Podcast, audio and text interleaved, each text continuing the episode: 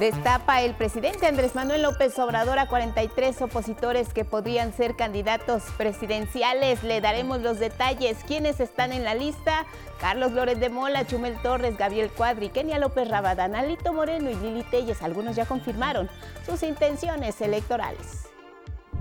Los sectores obrero patronal ya analizan un posible incremento, 15% al mínimo en 2023. Coparmex considera que el aumento es viable sin impactar la inflación. Agradezco a los legisladores por aprobar la reforma que permitirá a las Fuerzas Armadas permanecer en las calles hasta 2018, dice el presidente López Obrador y reafirma que la medida no implica militarizar al país.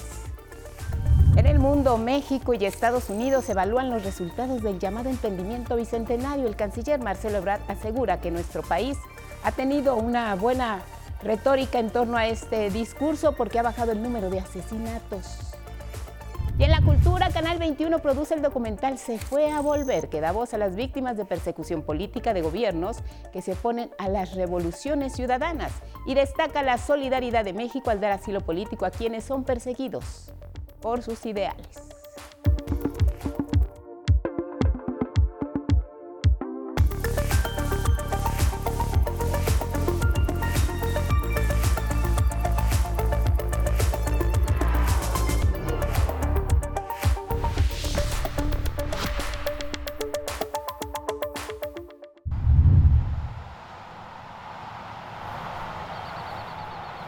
Son imágenes de lo que ocurrió hace unas horas en Australia. Decenas de caballos fueron rescatados de las recientes y súbitas inundaciones en el sureste de ese inmenso país. Los medios de comunicación informaron que unos 200 caballos corrían el riesgo de ser arrastrados en la ciudad rural de Mangalore. Gran parte del estado de Victoria en el sur de Nueva Gales del Sur y las regiones del norte de la isla de Tasmania fueron golpeados por fuertes tormentas desde el pasado miércoles. Y es que la costa oriental de Australia padece los efectos ya del fenómeno de la niña que se forma desde las costas de Perú y que ha causado estas fuertes tormentas.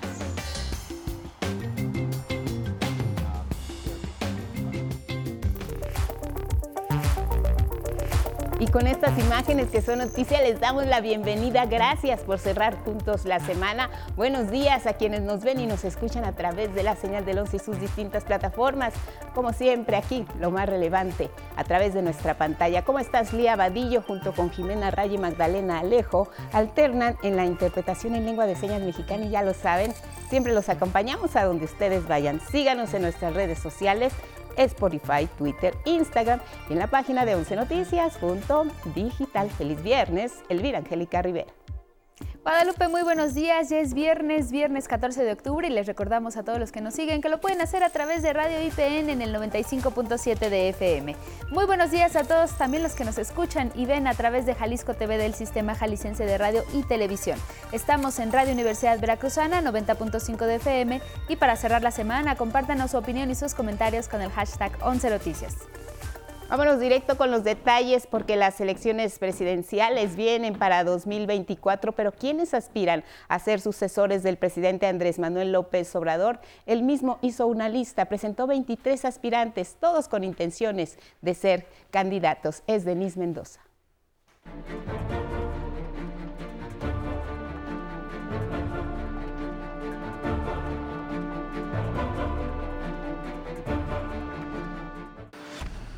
Para que nadie se quede fuera, para que todo el que quiera participe, para que no haya pleitos y para poner fin a la era de los tapados, el presidente López Obrador hizo lo que ni la misma oposición ha hecho.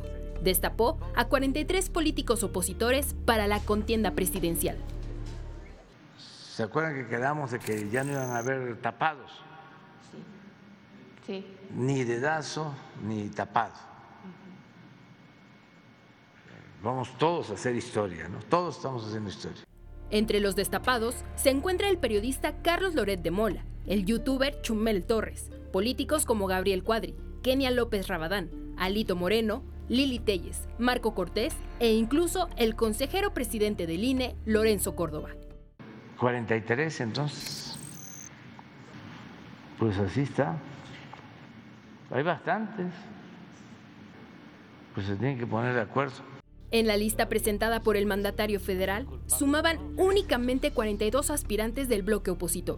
Sin embargo, pidió que se agregara a Francisco Javier García Cabeza de Vaca, exgobernador de Tamaulipas, quien actualmente tiene una orden de aprehensión por delincuencia organizada. Y sobre el posible candidato de Morena, el presidente señaló que tanto la jefa de gobierno, Claudia Sheinbaum Pardo, el canciller Marcelo Ebrard y el secretario de Gobernación, Adán Augusto López, han realizado un buen trabajo en sus encargos políticos. 11 Noticias, Denis Mendoza. Precisamente sobre esta lista, algunos de los aludidos tuvieron reacciones diversas, desde la sorpresa, el buen humor, y otros incluso aprovecharon para confirmarlo. Mi compañero Luis Méndez nos cuenta. Senadores y senadoras enlistados por el presidente López Obrador como posibles candidatos de la oposición a la presidencia en 2024 ya respondieron. Por ejemplo, la panista Xochitl Gálvez aseguró que no quiere la presidencia, pero sí gobernar la Ciudad de México. Yo de aquí le digo que ni conservadora ni presidenciable. Que tome nota, voy por la ciudad y se la vamos a ganar. El también panista Damián Cepeda aseguró que él sí tiene interés de ser candidato presidencial. Yo voy a buscar ser el candidato de mi partido a la presidencia de la República y lo hago porque tengo una visión de país que quiero compartir. Por su parte, la senadora de Movimiento Ciudadano, Patricia Mercado, respondió en sus redes sociales de esta manera. Presidente López Obrador, acá estoy trabajando tiempo completo desde el Senado con quienes coincidan en las causas progresistas. Ojalá la saliente. La panista Lili Telles no se pronunció directamente, pero en Twitter publicó una imagen con una gráfica en la que supuestamente registra un 43% de intención de voto frente a la morenista Claudia Sheinbaum. El resto de los 43 destapados por el presidente López Obrador, como Beatriz Paredes, Dante Delgado, Miguel Ángel Mancera y Miguel Ángel Osorio Chong, no se han pronunciado. 11 Noticias, Luis A. Méndez. Vámonos con otros temas. La Confederación Patronal de la República Mexicana hizo una propuesta que beneficiaría a más de 21 millones de trabajadores en nuestro país. Aquí le presentamos de qué se trata. El próximo año, el salario mínimo podría aumentar hasta 15%. La Confederación Patronal de la República Mexicana propondrá ese incremento, informó su presidente, José Medina Mora. La Coparmex considera que es posible otorgarlo sin impactar la inflación. La propuesta, dijo Medina Mora, ya se evalúa con la Secretaría del Trabajo, sindicatos y otros órganos empresariales y será llevada ante la Comisión Nacional de Salarios Mínimos para discutirla y, en su caso, avalarla. Lo que sí dejó en claro el presidente de este organismo empresarial es que el próximo aumento debe estar por arriba del 8% de la inflación de este año, para permitir a los trabajadores del país recuperar su poder adquisitivo. A la par, este jueves, en su conferencia matutina, el presidente Andrés Manuel López Obrador resaltó cinco acciones realizadas en su administración para mejorar las condiciones laborales de los trabajadores. 1. Resaltó los cambios a la ley de las AFORES. Nos ayudó en este caso la Confederación o el Consejo Coordinador Empresarial para que se aumentaran las cuotas pensando en que el trabajador recibiera más. Y nosotros hicimos una reforma para reducir el cobro por la eh, intermediación de las AFORES. Además, aseguró que se revisará cómo está funcionando el sistema de las utilidades que obtienen dichas administradoras. Eso es lo que vamos a, revisar sobre las utilidades este, y no dejar en el desamparo a los trabajadores eh, jubilados, protegerlos. pero necesitamos hacer un análisis. Voy a invitar al secretario de Hacienda aquí y al responsable del manejo de las afuerzas. Dos, destacó también el aumento al mínimo, ya que durante el periodo neoliberal perdió el 70% de su poder adquisitivo. El salario, aún con inflación, desde que estamos a la fecha, con esta inflación de 8.7, ha crecido 63%. en términos reales el salario y va a aumentar más. 3. Resaltó el creciente monto en el reparto de utilidades al trabajador. En el 20 recibieron 100 mil millones de reparto de utilidades. En el 21, 200 mil millones. Ahora va a aumentar más. Eso no sucedía, fue de las reformas que llevamos a cabo. 4. La eliminación a la subcontratación por medio del outsourcing. Y 5. La democracia al interior de los sindicatos. Que eh, puedan celebrarse asambleas para decidir sobre la titularidad de los contratos colectivos. Han habido asambleas para que los trabajadores decidan a quién desean como representantes sindicales. Expresó que aún falta trabajar en materia laboral. Sin embargo, aseveró que busca sentar las bases para los derechos de la clase obrera mexicana. Con información de Denise Mendoza y Nicteja Germán, 11 Noticias. En otros asuntos, el presidente Andrés Manuel López Obrador agradeció a diputadas y diputados que aprobaron la reforma para la permanencia de las Fuerzas Armadas en las calles del país hasta el año 2028. Aprovecho para agradecerle a los legisladores porque ya se aprobó el que la Guardia Nacional sea apoyada por la Secretaría de Defensa y por la Secretaría de Marina, que continúe siendo apoyada y que se fortalezca la Guardia Nacional y no es militarizar, que no este, quieran los autoritarios ahora este, pasar como defensores de derechos humanos. Refirió que los conservadores ahora acusan a su gobierno de querer militarizar al país, cuando ellos fueron quienes utilizaron al ejército para reprimir, usando de manera ilegal a las Fuerzas Armadas en labores de seguridad, sin respetar los derechos humanos. Son unos reverendos hipócritas. Y ahora que se hace una reforma constitucional y que se pone el acento en la defensa de los derechos humanos, ahora se rasgan las vestiduras. Y mire, además de que el Ejército y la Marina seguirán colaborando en labores de seguridad pública hasta el año 2028, en términos reales, el dictamen aprobado establece que las Fuerzas Armadas deberán capacitarse en la doctrina policial civil. En ningún caso tendrán por objeto sustituir a las autoridades civiles. El Ejecutivo deberá corroborar el respeto a los derechos humanos en pueblos y comunidades indígenas, así como afromexicanas. Además, se deberá crear una comisión bicameral para el análisis y dictamen de los informes que entregará el Ejecutivo cada seis meses. A partir de este mismo jueves, la reforma inició la última etapa de su proceso legislativo para poder entrar en vigor. Está turnada a los congresos locales de las 32 entidades del país para su discusión. Una vez que sea aprobada en por lo menos 17 estados, el Pleno Cameral emitirá la declaratoria de constitucionalidad y será enviada al Ejecutivo Federal para su promulgación. La tarde de este jueves, Oaxaca se convirtió en el primer estado en avalar esta reforma. Con 33 votos a favor, el Congreso local aprobó la minuta. Y precisamente sobre el combate a la delincuencia le presentamos algunos de los más recientes operativos y sus resultados para frenarla, nos cuenta Denise Mendoza. Su permiso, señor presidente. El gobierno federal dio a conocer que en la última semana se han llevado a cabo más de 8.000 detenciones de presuntos delincuentes, entre los que está la del principal generador de violencia de los hechos ocurridos en una plaza comercial de Zapopan, Jalisco así como de los secuestradores de un niño en Huehuetoca, Estado de México, en días pasados. En la conferencia mañanera, el subsecretario de Seguridad Ciudadana, Ricardo Mejía Verdeja, se refirió a otro caso sobre cómo la actuación de jueces se ha convertido en obstáculo para la seguridad ciudadana. En la exposición Cero Impunidad, Mejía Verdeja explicó que el 26 de julio, la Fiscalía General de Guerrero identificó cinco inmuebles en los que presuntamente operaba el grupo criminal de la familia michoacana en Totoloapan. Pero el cateo fue autorizado tardíamente por una jueza y permitió a los delincuentes escapar.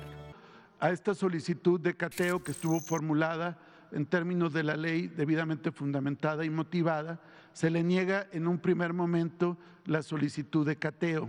Después de nuevas gestiones de parte del Ministerio Público y al insistir, dos días después la jueza Isis Peralta, juez de control en el estado de Guerrero, autoriza finalmente el cateo. Finalmente, cuando se realizaron los, los cateos, ya eh, fueron inoportunos y ya los criminales presuntos ya no habían eh, dejado ninguna evidencia. Y dijo que no actuar contra esos grupos derivó en que el 5 de octubre ocurriera la masacre de Totoloapan en la que fallecieron 20 personas, entre ellos el presidente municipal de la localidad, Conrado Mendoza Almeida.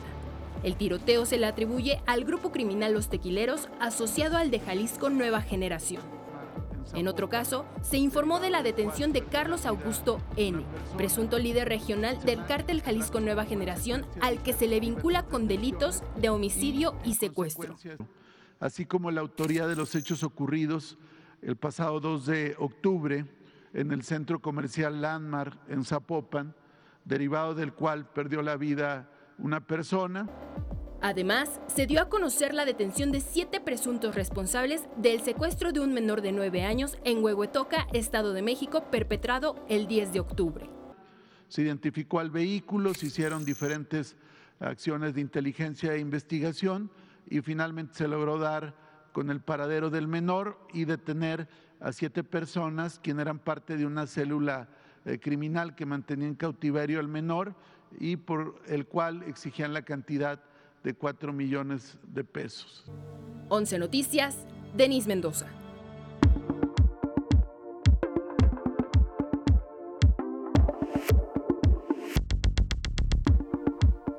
Muy buenos días, ahora vamos con la información deportiva e iniciamos con el fútbol mexicano. Sigue la liguilla y este jueves Tigres de la Universidad Autónoma de Nuevo León ganaron al Pachuca por la mínima diferencia.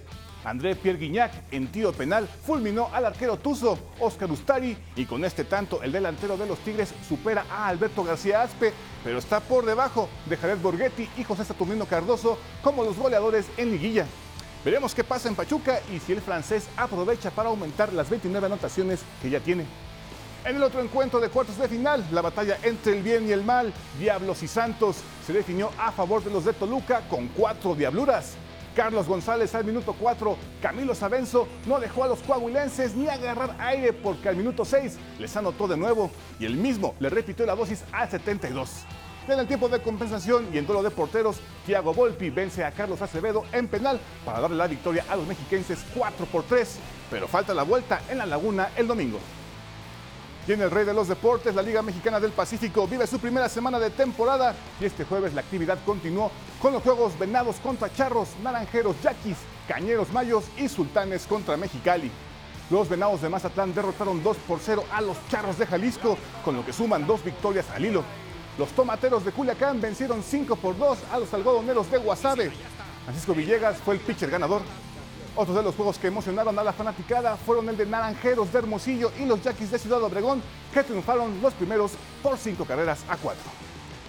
Y el día de mañana no se pierda el juego del clásico estudiantil Pumas contra Águilas Blancas del IPN a las 11 de la mañana. Hasta aquí la información deportiva Guadalupe.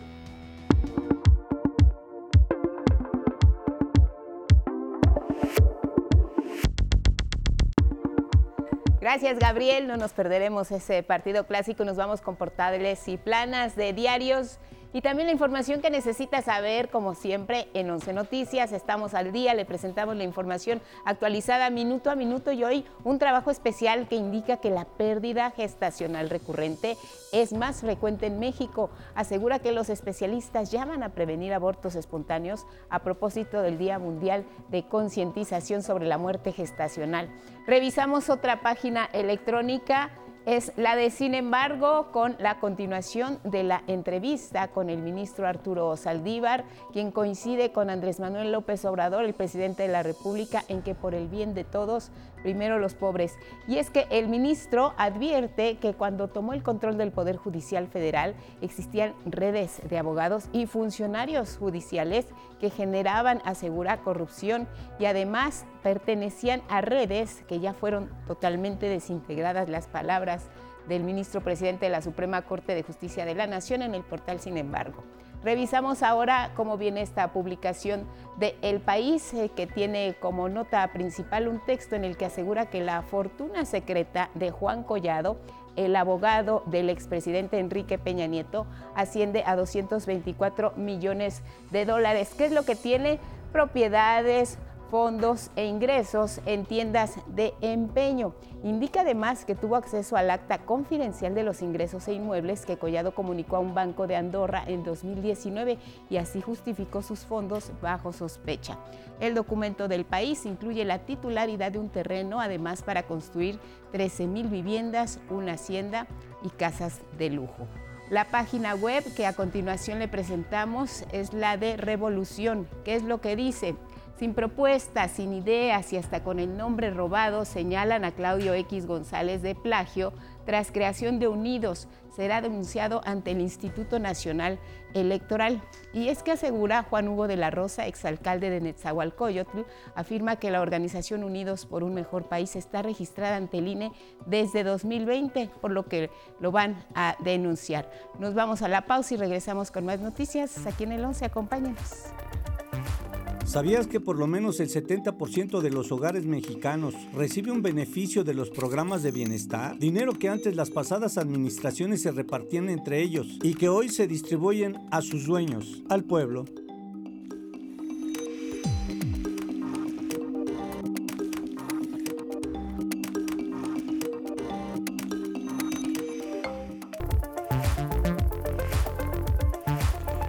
A las 6.30 de la mañana. Gracias por seguir con nosotros en 11 Noticias. Y miren, temas de combate a la delincuencia. La jefa de gobierno Claudia Sheinbaum aseguró que la Ciudad de México es muestra de que la estrategia de seguridad para pacificar al país es la correcta.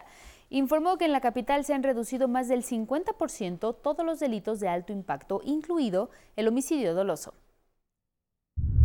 En todos los delitos de alto impacto estamos hoy con menos delitos de cuando entramos al gobierno de la ciudad. Y en particular en aquellos delitos que prácticamente no tienen cifra negra, como homicidio doloso y robo de vehículo, tenemos una reducción de prácticamente el 60% de homicidio doloso entre 2019 y 2022 el secretario de Seguridad Ciudadana Capitalina, Omar García Harfuch, informó que de 2019 a la fecha se han detenido a más de 1.800 delincuentes, lo que significa la desarticulación de al menos 215 células criminales. A esta fecha han sido detenidos más de 1.800 presuntos delincuentes, entre los que tenemos identificados a líderes de organizaciones criminales, jefes de célula, homicidas, feminicidas, operadores financieros, extorsionadores, narcomenudistas, distribuidores de droga. Si hace planes, Alex García le cuenta cómo viene el estado del tiempo.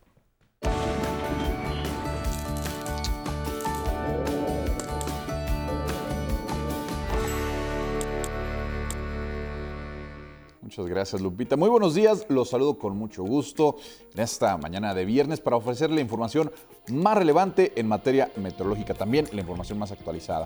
La tarde-noche de este viernes espera que la tormenta tropical Carl se localice frente a las costas de Tabasco y Campeche. Mantendrá la probabilidad de lluvias fuertes a torrenciales en el sureste de México, destacando zonas de Veracruz, Tabasco, Chiapas, donde se pronostican lluvias puntuales extraordinarias. Mucha atención porque estas precipitaciones podrían incrementar los niveles de los ríos, los arroyos, también producir deslaves e inundaciones, sobre todo en zonas bajas. También se pronostican vientos de 80 a 100 kilómetros por hora y oleaje elevado en las costas de Tabasco, el sur de Veracruz. Extreme precauciones y siga las recomendaciones de protección civil. Pasamos ahora al pronóstico por regiones. La lluvia acumulada para este viernes superará los 250 milímetros en Tabasco, Chiapas, en el sur de Veracruz. Lluvias torrenciales se esperan en Oaxaca, muy fuertes en Campeche y fuertes en Yucatán. Estas precipitaciones podrían generar deslaves e inundaciones. También se prevén vientos intensos y olaje de hasta 3 metros en costas de Veracruz y Tabasco. Pasamos ahora al centro. Carl también incrementará la probabilidad de lluvias muy fuertes en el sureste de Puebla. Eh, también se pronostican lluvias, pero de menor intensidad en Guerrero. En contraste, cielos despejados y ambiente cálido con escasa probabilidad de lluvias en el Valle de México. El occidente amanece nublado con condiciones que prevalecerán a lo largo de este viernes. Chubascos por la tarde en Jalisco, en Colima y en Michoacán. No obstante, el ambiente continuará siendo caluroso por la tarde. El noroeste de nueva cuenta ambiente frío con posibles heladas en zonas serranas de México, pero será una tarde muy calurosa con temperaturas de entre 35 a 40 grados Celsius. Esto en Baja California, en Sonora y en Sinaloa. Evite acciones que puedan provocar incendios forestales. En el norte, una mañana fresca se presenta en el norte del país con algunos bancos de niebla y lloviznas en zonas altas de Tamaulipas, San Luis Potosí. En el resto de la región prevalecerán cielos despejados, escasa probabilidad de lluvias. Mira, al inicio de los años 70, el ingeniero civil Ebert Safir y el meteorólogo Robert Simpson crearon una escala para clasificar a los ciclones tropicales, la ahora muy conocida escala Saffir-Simpson. Pero ¿en qué consiste y qué es lo que mide? Si algo menos cuenta. Una de las medidas preventivas ante un huracán es el desalojo, pero hay quienes se resisten a dejar su hogar. Existe una fuerza más potente que puede desalojarlos en cuestión de minutos o segundos, como lo es el viento. Este meteorólogo del Observatorio del Monte Washington lo desafió. Ahí está sintiendo vientos de más de 100 kilómetros por hora, lo que corresponde apenas a la categoría 1 de la escala de huracanes, que va de los 118 a 152 kilómetros por hora. Establecer este tipo de medidas permite alertar a la población y tomar medidas preventivas. Así se podrían evitar daños humanos y materiales causados por las velocidades de los vientos de los huracanes y su evolución. Una de esas medidas es la escala Saffir-Simpson. Esta herramienta fue desarrollada por el ingeniero del viento Herb Saffir y el meteorólogo Bob Simpson. Esta escala da ejemplos del tipo de daños posibles. En general, entre cada categoría existe una diferencia de factor 4, es decir, que el daño causado por el viento de los huracanes se puede cuatriplicar. Como se ve en esta animación, en la categoría 2 los vientos pueden llegar a los 177 km por hora, entonces los techos de las casas pueden tener daños y muchos árboles con raíces no profundas pueden ser arrancados. Ya en la categoría 5 los vientos rebasan los 252 km por hora. A estas alturas, la zona sería inhabitable. Saber este tipo de información permite decidir y tomar precauciones ante estos fenómenos que son naturales y frecuentes de nuestro planeta. 11 Noticias, Itzel Gómez. Ahora le presento el pronóstico muy puntual para algunas ciudades del país. Lluvias este fin de semana para Huimanguillo, esto es en Tabasco. La temperatura oscilará entre los 24 y los 31 grados Celsius durante viernes, sábado y domingo. Nos vamos a Minatitlán, Veracruz. Similares condiciones de lluvias este fin de semana, temperaturas promedio entre los 23 y los 30 grados Celsius. Lluvias también para Cintalapa en Chiapas, con temperaturas entre los 23 y los 30 grados Celsius. Fin de semana con cielo despejado, esto será en Ensenada, Baja California, temperaturas entre los 13 y los 27 grados Celsius. Cielo nublado lluvias para Comala, esto en Colima, mínimas de 22, promedio de máximas de 30 grados durante este fin de semana. Le recuerdo que puede consultar el estado del tiempo para su localidad en el portal del Servicio Meteorológico Nacional de la Conagua. Busque la opción pronóstico por municipios o puede escribirnos a arroba 11 noticias si desea que el lugar donde usted vive aparezca mencionado en esta sección. Así la información del estado del tiempo.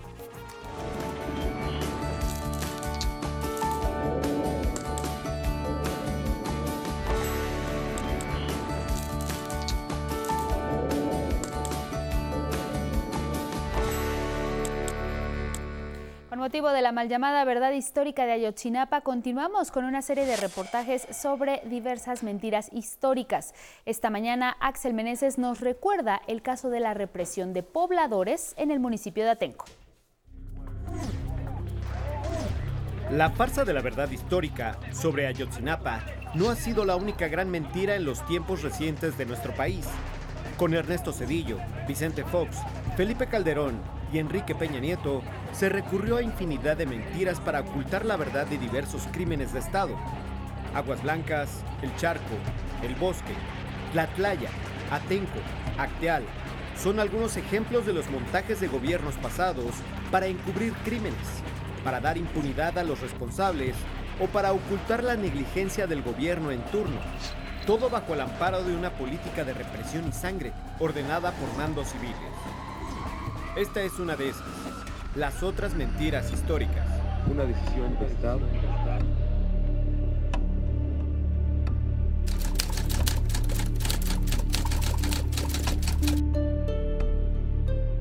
Las imágenes de lo ocurrido esos días en Atenco le dieron la vuelta a todo México y al mundo.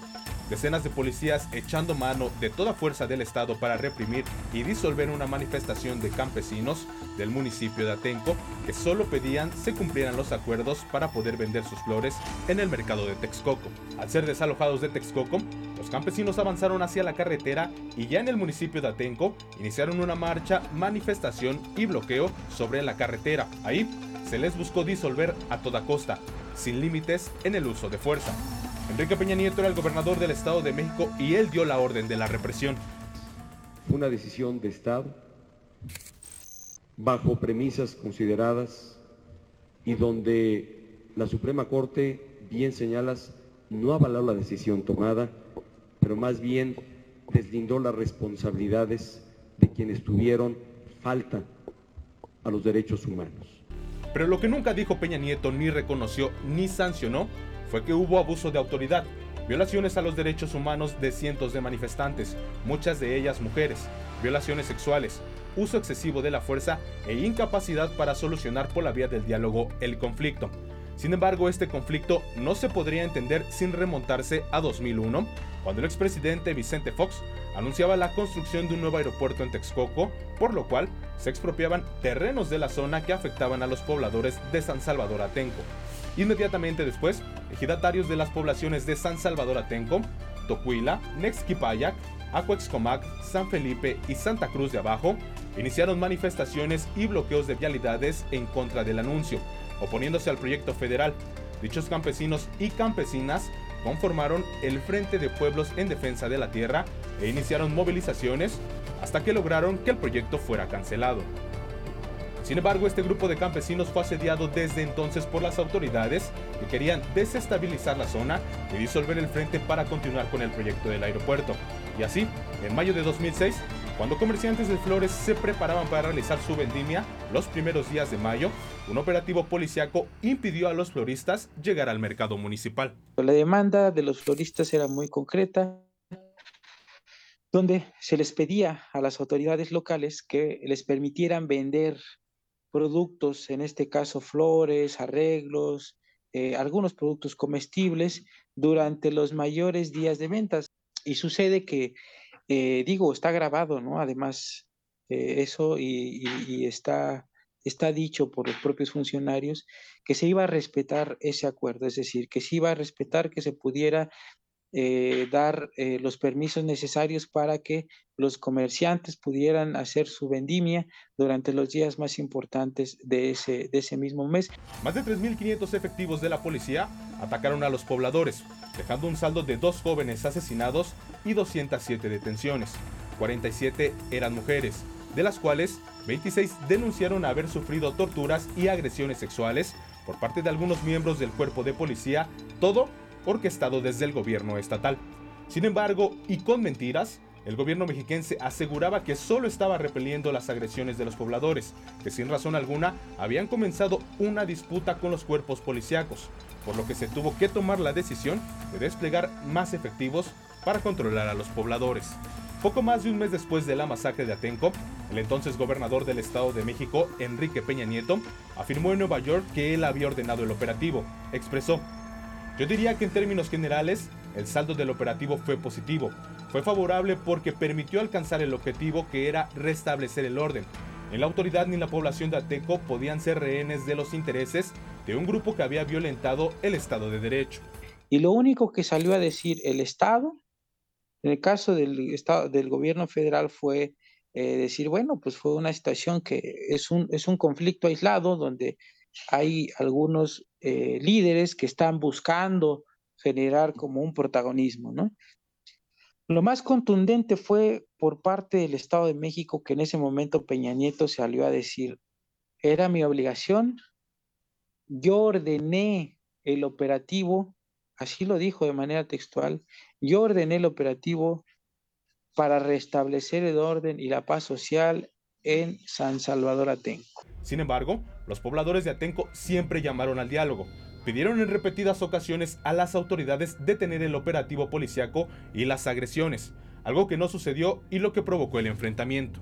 Lo que es cierto es que no había un orden que restablecer, había una, una manifestación em, eh, que había que atender, ¿no? Este, em, no había ninguna, ninguna razón, ningún motivo para que la policía entrara al pueblo. Hoy hay una deuda histórica con los pobladores de San Salvador Atenco. Hay un pendiente, sí, em, por investigar las responsabilidades, como en otros muchos casos, desafortunadamente, ¿no? de de, no solamente de los que cometieron los excesos de manera material, sino también, sobre todo, de quienes ordenaron que esto ocurriera, este, en toda la cadena de mando hasta llegar a Peña Nieto en su carácter de, gobernador en aquel entonces.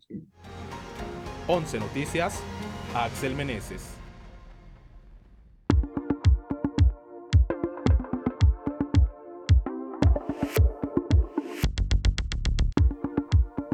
Saludamos con mucho gusto a Miguel de la Cruz, quien continúa en La Rioja, España. Miguel nos preparó lo siguiente.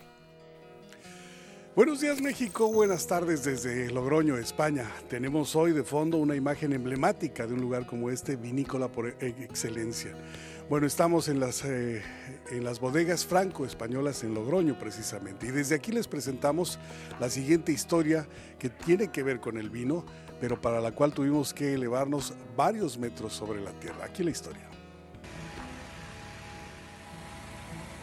El aire entró en su circunferencia hasta elevar el globo por encima de una de las zonas vinícolas más conocidas de la península ibérica.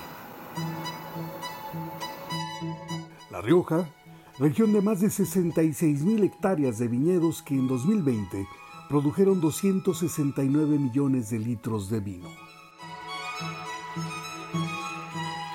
es un, referente internacional de enoturismo, ¿eh? donde, donde la, cultura de, la cultura del vino, de la elaboración de los vinos, del cultivo de la vid, ahora mismo se está poniendo en el manifiesto como una riqueza turística y cultural que sabemos, eh, que sabemos transmitir al exterior. El enoturismo, o turismo del vino, plantea conocer los procesos de esta bebida, los lugares de cultivo y su dimensión en la naturaleza mediante recorridos por tierra o aire. Hay que jugar con los vientos para cambiar de dirección. Y bueno, por arriba sí que hemos logrado, por encima de las nubes, aparte que estaba precioso, hemos logrado colocarnos en la vertical de la zona de viñedos. Película de paisajes vivos, nubes, cielo, uvas y hojas, vistas desde una canastilla con la perspectiva de los pájaros y bueno, nos ha parecido una buena idea y hemos disfrutado enormemente. Como para subirse, ¿no? Hombre, claro. Bueno, lo que más me ha gustado, tío, cuando vas planeando bajito, que, que va como, como si fuera una gaviota. La promesa a la distancia del sabor que se ha cultivado en la tierra y habrá de complementar los alimentos porque la gastronomía es otro ingrediente que en La Rioja potencia el vino y el turismo. Yo llevo muchos años en, en intentando potenciar nuestros atractivos turísticos a través de la gastronomía.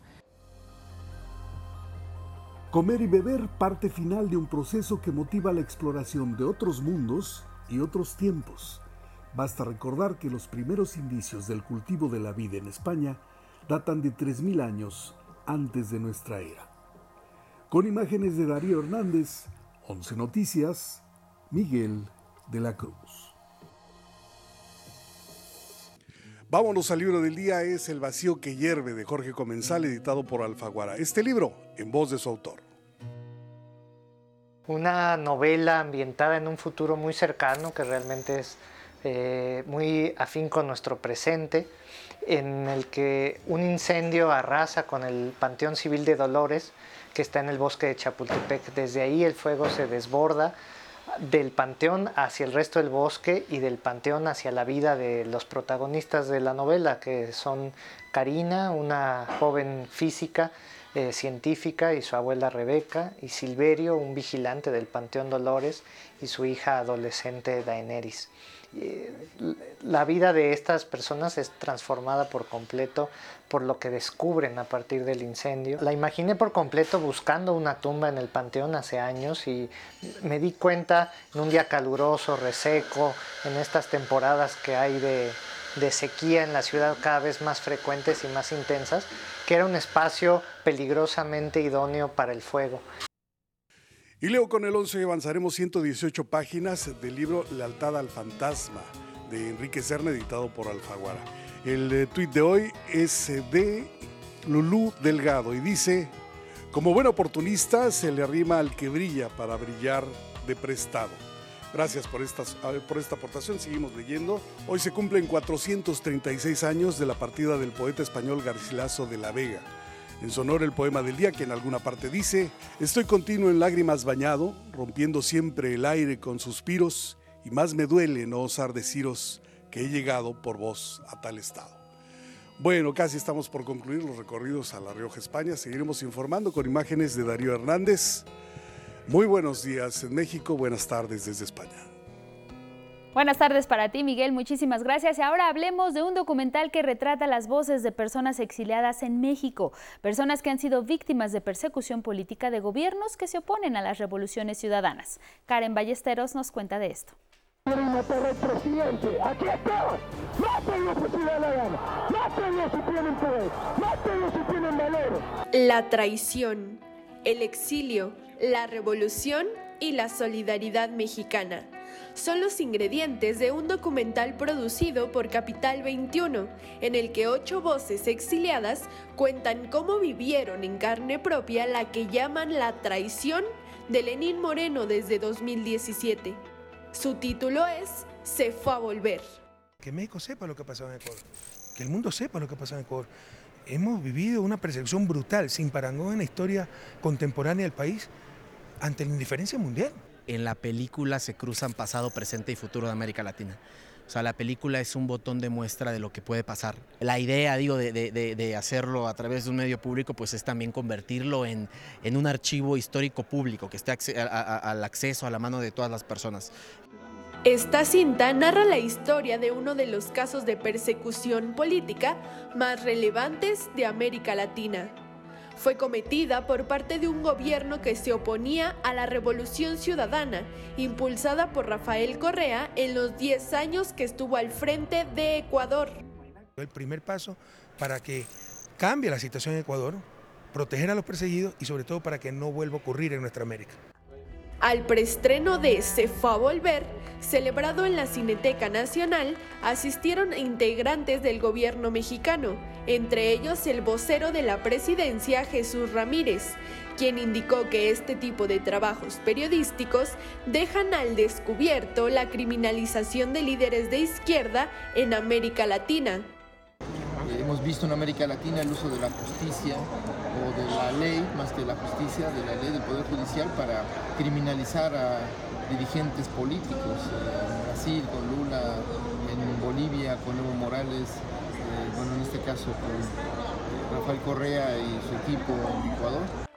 Otra parte de la historia es México y su tradición solidaria de dar asilo político a quienes son perseguidas y perseguidos por sus ideales, por el cambio. En México ha dado un gran ejemplo de compromiso.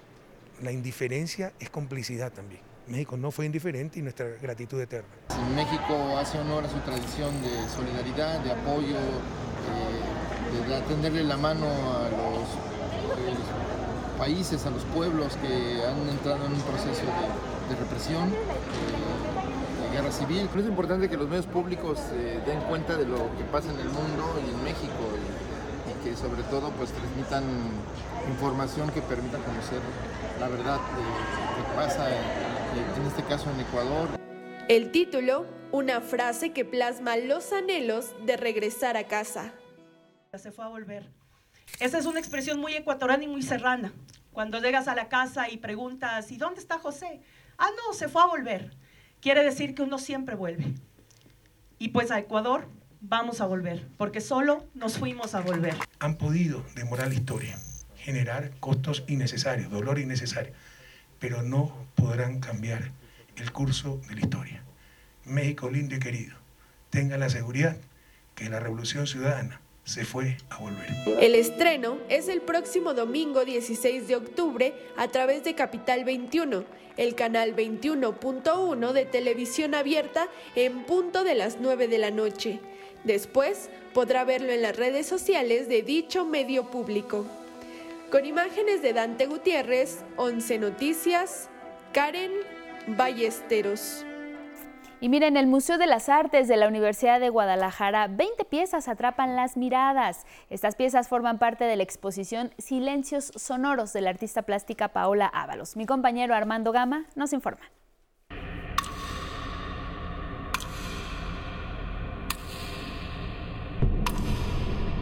El silencio nunca antes fue tan ensordecedor, intenso y ruidoso a la mirada del espectador.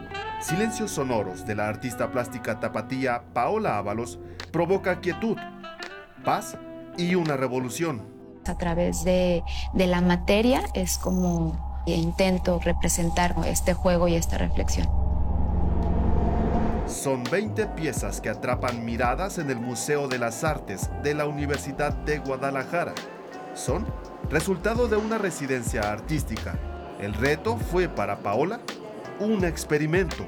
Abrió al público la intimidad de su taller, compartió su técnica, el proceso creativo y en dos meses presentó una colección.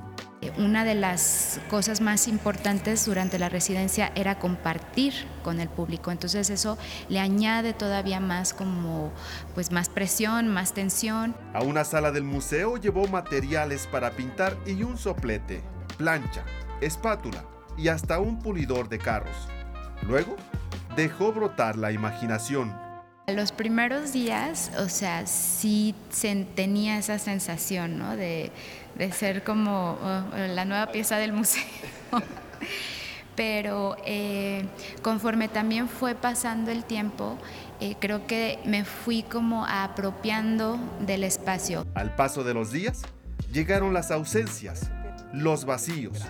Eso a lo que ella define como silencio.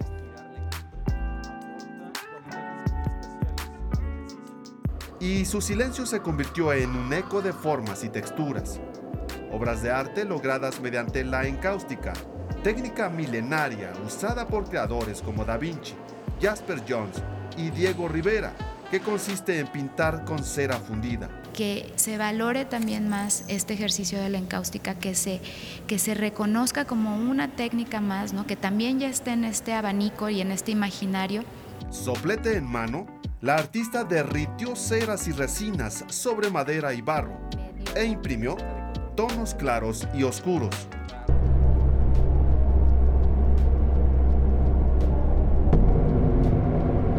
Sí creo que definitivamente soy una antes de la residencia y una después, pues sí, definitivamente fue un gran reto que disfruté, que sufrí y que logré. Silencios Sonoros, abierta al público hasta el 16 de octubre en el Museo de las Artes de la UDG. Desde la capital de Jalisco, con imágenes de Eduardo Casanova, 11 Noticias, Armando Gama. Y en la Feria del Libro del Instituto Politécnico Nacional, además de presentaciones editoriales, conferencias y proyecciones de cine, también hay espacio para el fomento y desarrollo de otras actividades. Hablamos de la improvisación en escena con talleres de teatro. Y esto es solo una muestra de la extensa variedad de opciones artísticas y culturales que ofrece la feria. Vamos a una pausa. ¿Sabías que en esta administración se redujo la edad para recibir los beneficios de la tarjeta para los adultos mayores, que en la actualidad asciende a más de 11 millones de beneficiarios y que a partir de 2024 llegará a 6 mil pesos?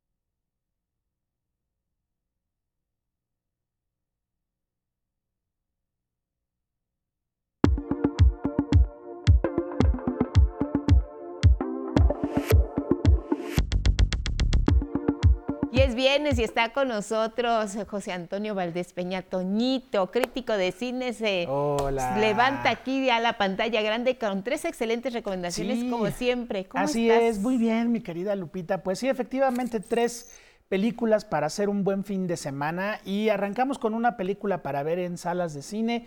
Travesías de Sergio Torres Torija, pues este joven egresado de la Escuela de Cine y Televisión Centro, que estudió, terminó su carrera de cine allá en, en este, con Sarajevo, en la Escuela de Belatar, y que bueno, este es su segundo largometraje. Y nos habla de dos personajes, Lupita, que pueden ser millones de nuestros queridos paisanos. Pues por un lado, una mujer que está en Tijuana esperando el momento idóneo para cruzar a los Estados Unidos, que sobrevive poniendo uñas, sobrevive como puede, y del otro lado, un joven mexicano que está forjando un destino en la nación del norte. ¿Y qué pasa cuando de repente viene una tragedia, Lupita, y los dos tienen que cruzar de alguna manera la frontera?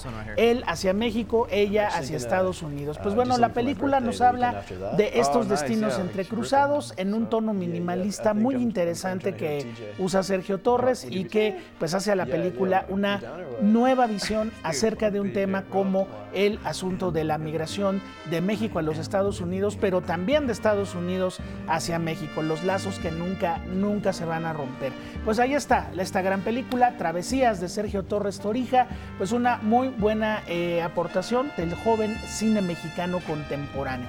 Vámonos ahora a Argentina con una película, Lupita, que está rompiendo todos los récords de taquilla allá en su país de origen, allá en Argentina, y dirigida por Santiago Mitre, Argentina 1985, pues es un thriller político encabezado, tenía que ser por Ricardo Darín, que pues es la gran figura de aquella cinematografía, donde pues vamos a asistir a la saga que ocurrió, mi querida Lupita, pues nada menos que al equipo judicial que logró llevar a juicio a todos los malvados militares de aquella dictadura terrible de 1976 a 1982, que es una de las más sanguinarias en la historia de Latinoamérica. Pues es un thriller político, es decir, nos vamos a meter a los juzgados, a los testimonios, actores estupendos como Ricardo Darín, que encabeza el reparto de esta película. Y bueno, pues en ese tono, la película ya se está perfilando para el Oscar allá en el 2023. Vamos a ver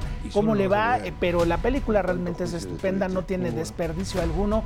Y recupera este género, Lupita, del drama de juzgado que tanto nos gusta. No importa que ya conozcamos qué pasó en la historia auténtica, de todos modos es sumamente emocionante. Es una gran película argentina, 1985, de Santiago Mitre.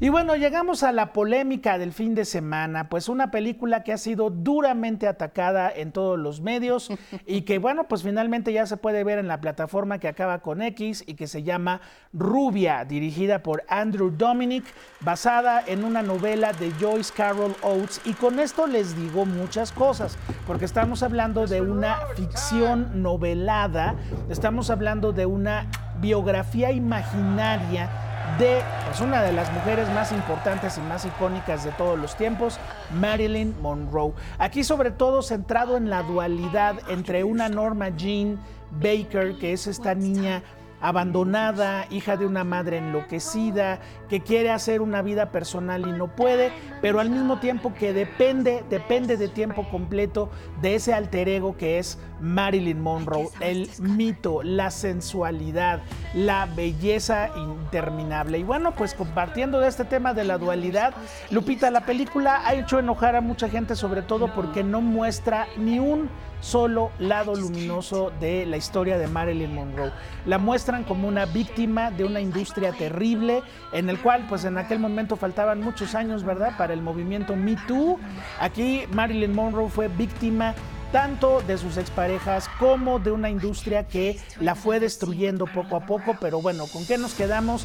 La gran actuación de Ana de Armas como Marilyn Monroe, que te logra capturar y te logra transmitir esa vulnerabilidad y ese, esa pesadilla que está viviendo una mujer que tiene la personalidad dividida en dos. Estupendo Adrian Brody interpretando a Arthur Miller, que bueno, nunca se dicen los nombres de los personajes, pero si conocemos la biografía de Marilyn, eso es. Y bueno, Dominique, que utiliza como director Lupita todos los elementos posibles que, te, que el cine te da ahora digital, 35 milímetros, 16 milímetros, blanco y negro, color. La película es una película de tres horas casi, muy atractiva, muy fuerte. Es una película que tiene muchos comentarios en torno a la decisión que tienen las mujeres sobre su cuerpo, que también es muy polémica la forma en que lo aborda. Y bueno, pues para los que somos, como tú bien me decías antes de entrar a la sección, fans de Marilyn Monroe, pues es una película infaltable, pero es una película que tiene momentos de verdad muy interesantes. Creo que si bien hay grandes logros que tuvo Marilyn Monroe, sobre todo hacia el final de su carrera, como productora, como una mujer que trató de zafarse de ese estereotipo de la rubia boba que Hollywood le quiso imponer, pues bueno, esta no es la película que usted está buscando. Esta es una película sobre una víctima, sobre una víctima de una industria, una víctima de una maquinaria que fue devorada poco a poco, no nada más por el, entretenimiento, también por el poder político y you know why. Entonces, pues ahí está esta película rubia, véanla, vivan la experiencia. Los peores críticos de cine son los que dicen no la vean, véanla, vivan la experiencia en casita. Por el momento se está proyectando solamente en plataforma. Y bueno, vamos a ver para la temporada de premios cómo le va. Ana de Armas está de verdad espléndida. Adrian Brody está espléndido. Y bueno, la película te deja una sensación, ay Lupita, dura, terrible, pero pues de esas sensaciones que solo el cine o el arte te pueden transmitir. El arte si no te molesta y no transgrede, pues ¿para qué, pa qué lo hacemos, verdad? Eh, para eso es, para que entendamos y aprendamos aprendamos del pasado y pues cuidemos más las cosas en el presente. Y me encanta lo que dices, eh, que hay que eh, sumergirse en una historia como esta y sobre todo hay que verla porque la mejor crítica y la mejor sensación es la que te produce directamente a ti. Hay partes con las que se podrán identificar muchas personas, otras partes con las que no, pero sin duda la historia de Marilyn Monroe nos invita a conocer este gran, gran personaje que por algo se ha convertido en leyenda. Pues así es, mi querida Lupita, mucho inventado, mucho no es cierto, mucho es, es, novelado por Joyce Carol Oates, pero finalmente la base ahí está. Es un, fue un abuso terrible el que se cometió hacia Marilyn Monroe. Tú que eres una mujer exitosa de los medios de comunicación y muchas compañeras que hemos tenido a lo largo de los años, pues bueno, las historias son tremendas, ¿no? Entonces, qué bueno que se visibilice y que sea una película tan, tan, tan dura. A mí me gustó. Muy bien. O sea, que vivan la experiencia. Toñito. Gracias, Gracias Por eso la gente aprecia tus críticas. Gracias. Gracias. Nos vemos la próxima.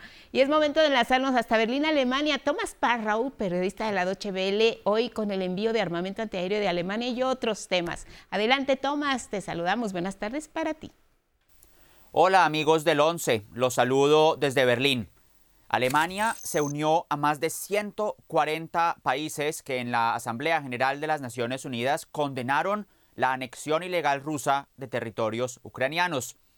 Berlín también rechazó como parte del G7 los más recientes ataques rusos contra ciudades y civiles en Ucrania, calificándolos como un crimen de guerra.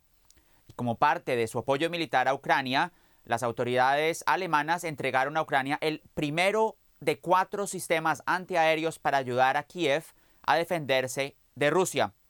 El sistema antiaéreo es conocido como Iris-T y ha sido descrito como el más moderno con el que cuenta Alemania y el gobierno aseguró que una sola unidad podría proteger de ataques aéreos a una ciudad entera. El ministro de Defensa ucraniano describió el envío como una nueva era en defensa aérea pero explicó que es apenas el comienzo y que Ucrania necesita más. Y acá está la clave del asunto, el desafío, según varios expertos, pues estos sistemas altamente modernos no son muy comunes y tardan en ser producidos y entregados. Además, en el caso del Iris-T, analistas han asegurado que es tan nuevo que en realidad no ha sido probado en situaciones de combate. Pero más allá de esto, el sistema sí se entiende como una señal importante del apoyo militar concreto a Ucrania en una fase clave de la guerra con Rusia que podría fortalecer la defensa ucraniana de manera considerable. Gracias por la información, Tomás. Saludos y buenas tardes allá en Europa. Gracias. Con esta información me despido. Soy Thomas Sparrow, corresponsal de Deutsche Welle en Berlín. Saludos a nuestros colegas de la Doche y tenemos una cita hoy en punto de las 6 de la tarde a través de nuestra señal. El programa en persona en esta ocasión, una interesante conversación con el maestro Enrique Barrios, director artístico de la Orquesta Sinfónica del Instituto Politécnico Nacional. No se la pierda. Mi madre tocaba el piano. Cuando usted llega a la Orquesta Sinfónica del Instituto Politécnico Nacional, ¿cómo es que le dan la estafeta de que usted va, a encabezar esta orquesta, maestro? Este fue un proceso participativo. Lo primero que hicieron fue los músicos hacer una lista de, creo que eran 30 directoras, directores, y e invitar a cada uno de estos eh, em, directores a eh, hacer un programa con la, con la orquesta. Más tarde hicieron una lista más corta, mm. volvieron a invitarnos hasta que finalmente hicieron una lista con tres nombres, entre los cuales estaba el mío, dieron esta terna a las autoridades y pues tuve el privilegio de ser nombrado como director artístico de la Sinfónica del Politécnico en julio de 2019. ¿El rock le gusta? El rock, el rock me gusta, eh, fui rockero de joven, un, año y medio nada más. De 15 años ya era miembro de la Tinta Blanca, uno de los grupos más célebres de, de aquel inolvidable concierto de Avándaro.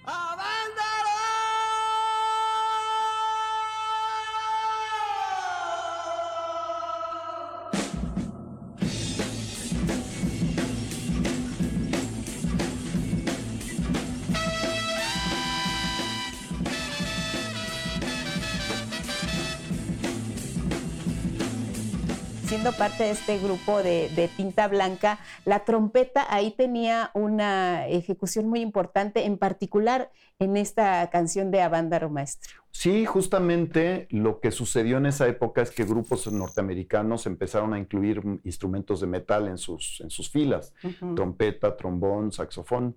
Y eh, en México, pues siguieron esa, esa escuela, esa, ese estilo, Regresamos al Esteo de Once Noticias para compartirles algunas de las movilizaciones que se prevén para este viernes desde las 10 de la mañana. La Alianza de Comunidades Indígenas Autónomas de la Ciudad de México, la Organización de Pueblos Artesanos Indígenas y la Comunidad Mazagua de San Simón de la Laguna se concentrarán en el Zócalo Capitalino para exigir espacios para venta de sus productos.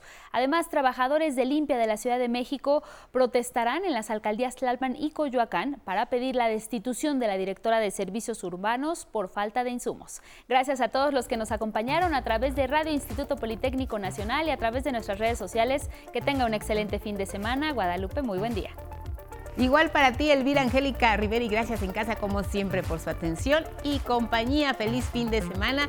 Sigan en el 11 Viene Diálogo sin Confianza. Buenos días.